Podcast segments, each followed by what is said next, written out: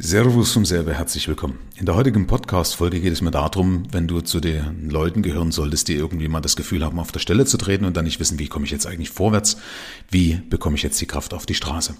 Und ich möchte dir einfach mal ein Beispiel an die Hand geben, aufgrund oder aus, als Auszug aus einem Gespräch, was ich diese Woche geführt habe mit einer Selbstständigen, der ich also geholfen habe, ihre Gedanken zu sortieren und Dinge schneller oder Dinge überhaupt umzusetzen.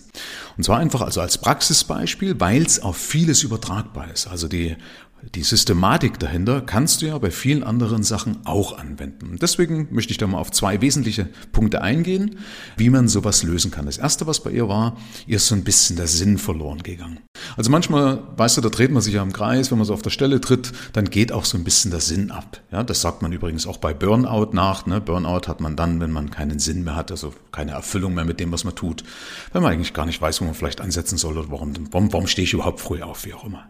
Und das passiert manchmal ganz schnell schnell, wenn du halt eben diese Kraft oder die Kraft nicht auf die Straße bringst, also damit dein Ziel oder Ziele nicht erreichst oder wie auch immer. Und der erste Punkt ist, dass du lernst in solchen Situationen mit den richtigen Fragen für den richtigen Fokus zu sorgen.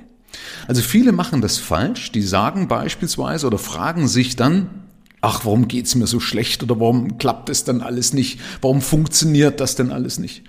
Und das Problem ist mit so einer Fragestellung, hast du den Fokus auf den Fehler weil wenn du ja fragst, warum funktioniert das nicht, warum ging es mir so schlecht, dann hast du ja immer den Fokus auf das, wo es gehangen hat, also warum es nicht funktioniert, okay? Das heißt, lerne einfach, die Fragen zu drehen. Denn wichtig ist ja, dass die Qualität deiner Fragen bestimmt ja die Qualität deiner Ergebnisse. Das will ich dir zeigen, wenn du jetzt beispielsweise sagst, wann, wo oder wie beispielsweise hat es denn gut funktioniert? Dann hast du ja in dem Fall den Fokus auf die Lösung und damit ja auch den Einfluss, die Lösung zu bekommen, also das richtige Ergebnis zu bekommen, das gewünschte Ergebnis zu bekommen.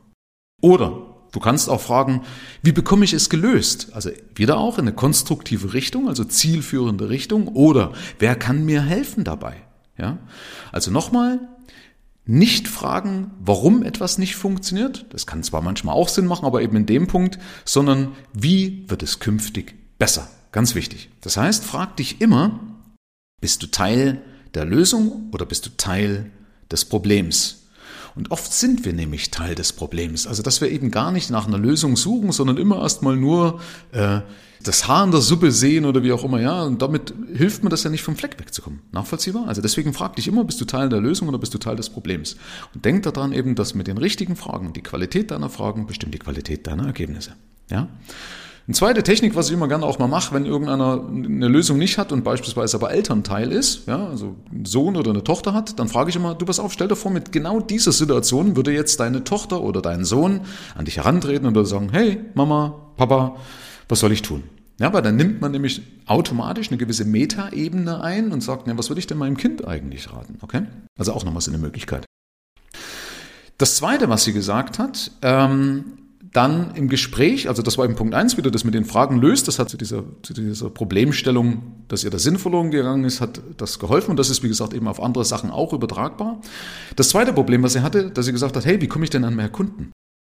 Und die erste Idee war so das, was halt immer an oder von außen so rangetragen wird, hey, du brauchst unbedingt eine Homepage. Also sie hat nicht mal eine Homepage. Ja? Ist eine kleine Selbstständige, ist zwar schon länger am Markt, aber hat noch nicht mal eine Homepage.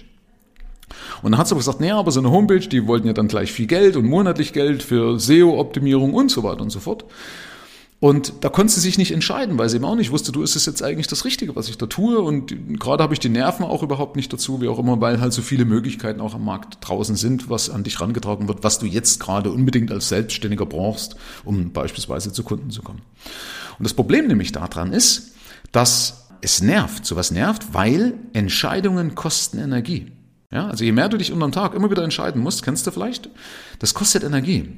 Und das Problem ist, es kostet sogar mehr Energie, wenn man diese Entscheidungen nicht fällt. Also wenn, wenn du in so einer Situation drin bist, dass du sagst, ja, eigentlich müsste ich und das müsste ich, was, das zieht ja extrem viel Energie ab. Kennst du vielleicht, ne? wenn man so gedanklich so einen Stapel an To-Dos, also an Aufgaben, die man eigentlich irgendwann mal erledigen müsste, vor sich her schiebt, das kostet wahnsinnig viel Energie und das frustriert auch. Und auch da, das hängt wieder mit Punkt eins zusammen, geht an einer gewissen Weise der Sinn verloren. Logischerweise, ja? weil es ja nicht vorwärts geht, kriegst die Kraft nicht auf die Straße.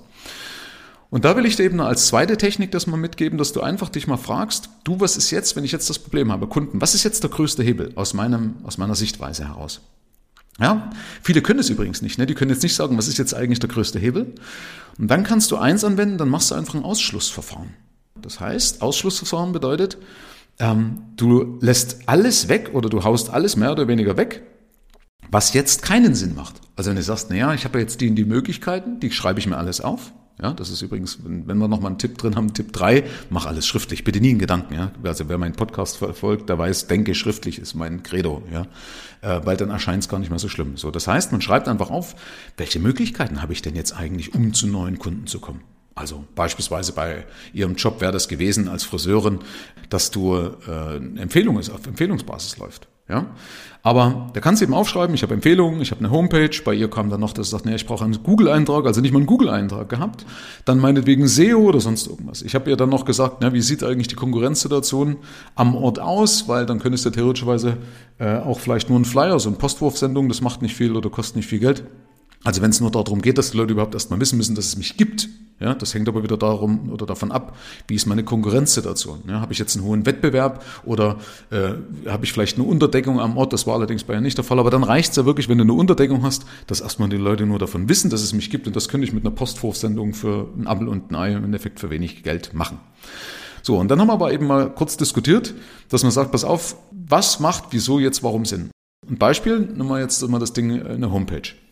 In der Homepage habe ich ja gesagt, nach was suchen denn Kunden eigentlich, wenn sie nach einem Friseur suchen? Doch im Wesentlichen gucke ich mir doch gar nicht mal so die Bilder an oder was die so machen, sondern beim Friseur habe ich eine gewisse Grunderwartung. Das Einzige, was ich sehen will, ist meinetwegen die Preise. Das geben die meisten aber im Vorfeld gar nicht raus. Aber ansonsten die Öffnungszeiten, den Kontakt, also die Telefonnummer und meinetwegen den Anfahrtsweg oder kann ich dort parken. Das interessiert mich jetzt beispielsweise als Kunde. Ich bin jetzt da nicht repräsentativ, aber ganz ehrlich, keiner sucht oder schaut sich von einem Friseur wahrscheinlich eine komplette Homepage an, um dann erst zu entscheiden und sagt, oh, die Homepage spricht mich mehr an als die andere. Also ich glaube, bei einem Friseur ist die Homepage eher wie so eine Art Visitenkarte. Ausnahme wäre, wenn du jetzt zum Beispiel viel Konkurrenz hast, ähm, dann muss natürlich auch drauf, was deine Besonderheit ist. Ja? Und da kommen wir nämlich jetzt wieder zu dem Punkt, wie du zu einem Ausschlussverfahren kommst, weil, wenn du das nämlich so durchdenkst, dann merkst du ja, dass du sagst, naja, eine Homepage, wenn ich jetzt da viel Geld reinschmeiße, dann muss ich ja auch den Leuten zeigen, warum sie denn zu mir kommen sollten und nicht zum Friseur um die Ecke, zu dem anderen XY-Friseur. Das heißt, ich muss ja irgendein Alleinstellungsmerkmal haben, ein, ein USP, eine Unique Selling Proposition. Vielleicht hast du das schon mal gehört. Das heißt, wenn ich das gar nicht habe, dann bringt so eine Homepage auch nichts. Übrigens, dann bringt auch ein Flyer nichts, Außer, also wenn ich aus dem, bei dem Flyer natürlich mitteilen möchte, dass es mich gibt, aber wenn ich bei dem Flyer hervorheben möchte, warum du zu mir kommen solltest, dann bringt auch der Flyer nichts, wenn ich eben mein Alleinstellungsmerkmal noch nicht kenne. Das heißt, das sind wir wieder beim Ausschlussverfahren. Wenn ich mein Alleinstellungsmerkmal noch nicht habe, bringt eine gute Homepage nichts, bringt ein Flyer nichts, kann ich das weglassen. So, und wenn ich keine Homepage habe, brauche ich auch kein SEO. Ergo ist eigentlich der wichtigste Hebel bei ihr ein Google-Eintrag. Ja, dass ich weiß, okay, ich habe jetzt, oder ich sorge erstmal für einen Google-Eintrag, ja, äh, und da habe ich ihr geraten, pass auf, machst jetzt einfach folgendes, blockierst mal an einem Vormittag, hältst du dir frei für den Google-Eintrag, guckst nach nach Google My Business oder Google Maps, das ist, glaube ich, jetzt übergegangen. Dann suchst du dir im Vorfeld ein Bild von einem Kunden aus, wo du also repräsentativ gut ausschaust, also wo du das ausstrahlst auf dem Bild, was du auch rüberbringen möchtest. Ja, will ich Sympathie rüberbringen, dann soll ich vielleicht lächeln und so weiter und so fort, aber jeder mag ja vielleicht was anderes rüberbringen auf so ein Bild. Und dann kannst du in der kurzen Zeit den Google My Business Account praktisch schon ein, äh, eingeben, ja, oder eintragen. Geht ruckzuck und dann im Nachhinein ist man überrascht, warum man das so lange vor sich hergeschoben hat, weil es eigentlich so schnell ging, ja.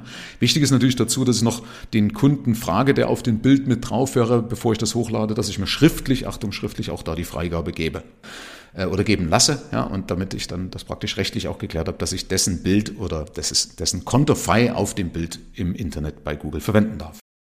So, und dann war im Endeffekt das Einzige, wo ich gesagt habe, pass auf, jetzt hast du im Endeffekt als zweite Aufgabe, also das erste To-Do ist, blockier dir den Termin, ablenkungsfrei, machst du dann diesen Google-Eintrag. Und als zweites sorgst du mal dafür, dass du also deinen USP formst. Und weil du gar nicht weißt, wo du anfangen sollst, frag doch einfach deine Kunden. Deine Kunden sind doch die besten Unternehmensberater und die kosten auch nichts. Also während du die Haare schneidest, fragst du einfach mal deine Kunden, wie sie zum Beispiel auf dich aufmerksam geworden sind. Also, dass du mal weißt, äh, wie haben die mich denn überhaupt gefunden? Ja? Oder, dass du auch fragst, warum bist du denn eigentlich bei mir? Da wirst du überrascht sein, welche Ergebnisse, dass du von den Kunden bekommst. Ja? Frag deine Kunden, warum bist du eigentlich bei mir? Und die Quintessenz daraus, wenn du viele gefragt hast, Das wäre ja dann schon dein Alleinstellungsmerkmal, wenn sich das logischerweise abhebt von den anderen. Ja? Und wenn du zum Beispiel, wenn die eben durch Empfehlung gekommen sind, also du fragst eben als erstes, wie sind sie auf mich aufmerksam geworden, und wenn sie durch Empfehlung gekommen sind, dann fragst du auch nochmal nach, sag mal, weißt du eigentlich noch, was derjenige, der dich empfohlen hat oder diejenige, die dich empfohlen hat, gesagt hat? Also, was hat dich denn daran gereizt, dann auch aufgrund dessen dann zu mir zu kommen?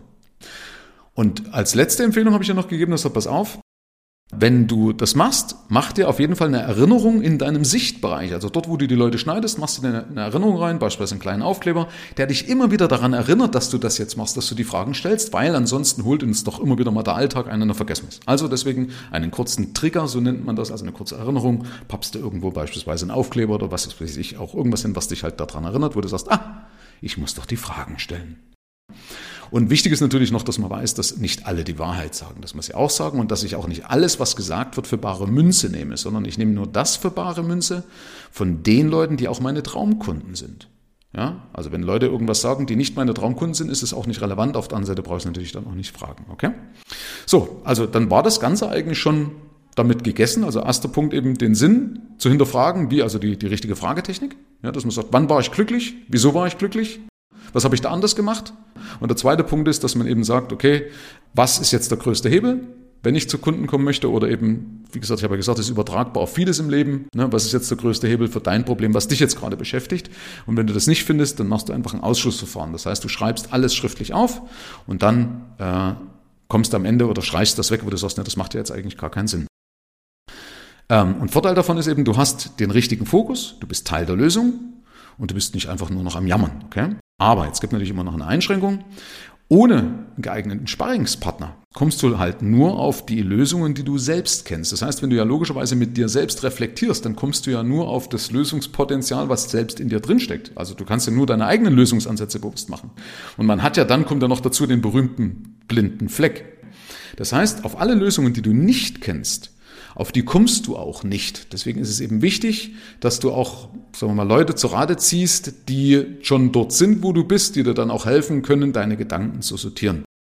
Solltest du übrigens gerade keine Sparingspartner haben, dann kannst du dich auch gerne mal bei mir melden. Auf meiner Homepage findest du die Möglichkeit äh, von kostenloses Erstgespräch mit mir. Also da kannst du einfach dich mal eintragen und dann kann ich dir helfen, deine Gedanken zu sortieren. Das ist für viele schon allein das schon sehr, sehr, sehr wertvoll, weil sie einfach mal jemand haben, mit dem sie eben über ihre Probleme und über ihre Ziele reden können, weil oft kann man es ja mit seinem direkten Umfeld nicht, ne? weil manchmal ist ja das direkte Umfeld erstens mal nicht in der Situation wie du und manchmal ist ja auch das direkte Umfeld von Neid geprägt. Also wenn du sagst, hey, wäre cool, ich weiß um meinen blinden Fleck, ich suche mal da jemand und ich finde den Michael als Sparingspartner sympathisch, melde dich gerne mal, kannst auf meine Homepage gehen, findest du den entsprechenden Verweis.